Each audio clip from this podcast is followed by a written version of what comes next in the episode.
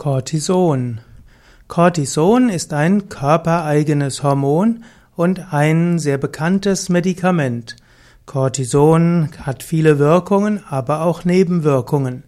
Cortison kann also helfen, die Regulation des Körpers zu verbessern, kann aber auch die Regulation des Körpers durcheinander bringen. Cortison basiert also auf Cortisol, einem lebenswichtigen Hormon.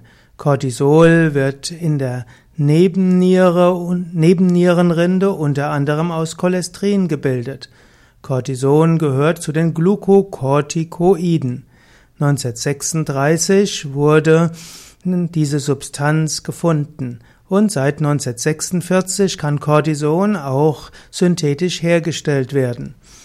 Cortison kann verwendet werden überall da, wo Entzündungen sind. Cortison kann verwendet werden bei Gelenkrheumatismus. Cortison kann eingesetzt werden bei Asthma und verschiedenen anderen Beschwerden. Cortison äußerlich angewendet kann zum Beispiel bei Neurodermitis hilfreich sein. Allerdings hat Cortison auch einige Nebenwirkungen.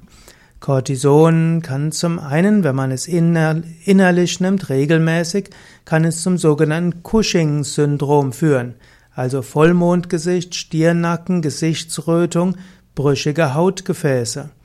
Also, wenn man längere Zeit Cortison innerlich nimmt, hat das starke Auswirkungen auf praktisch alles. Cortison kann zum Blutdruckanstieg führen, zum Blutzuckererhöhung, zur Erhöhung von Blutfettwerte, gesteigerte Infektanfälligkeit. Cortison führt zur Wassereinlage im Gewebe und zur Gewichtszunahme. Und dann kommt auch noch dazu, dass Cortison die Neigung zur Osteoporose erhöht. Und so gibt es eine Reihe von Nebenwirkungen von Cortison. Cortison beeinflusst auch andere Hormone, denn Cortison ist eigentlich eine hormonähnliche Substanz. Das äh, Cortisol, das der Körper selbst herstellt, ist ja ein Hormon.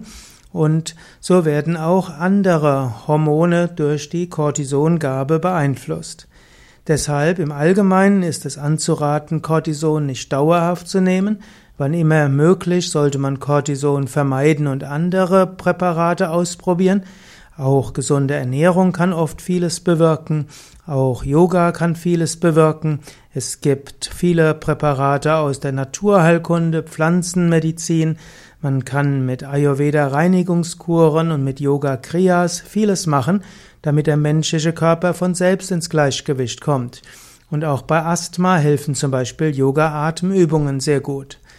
Aber wenn Cortison notwendig ist, dann ist es erstmal besser, wenn man es äußerlich nimmt oder wenn man es als Spray nimmt statt als Tablette und wenn man es nimmt, dass man es nur kurzfristig nimmt. Man sollte sich bewusst sein, Cortison ist ein sehr machtvolles Medikament, hat aber recht viele und zum Teil auch sehr massive Nebenwirkungen. Nutzen und potenzieller Schaden müssen so gut abgewogen werden.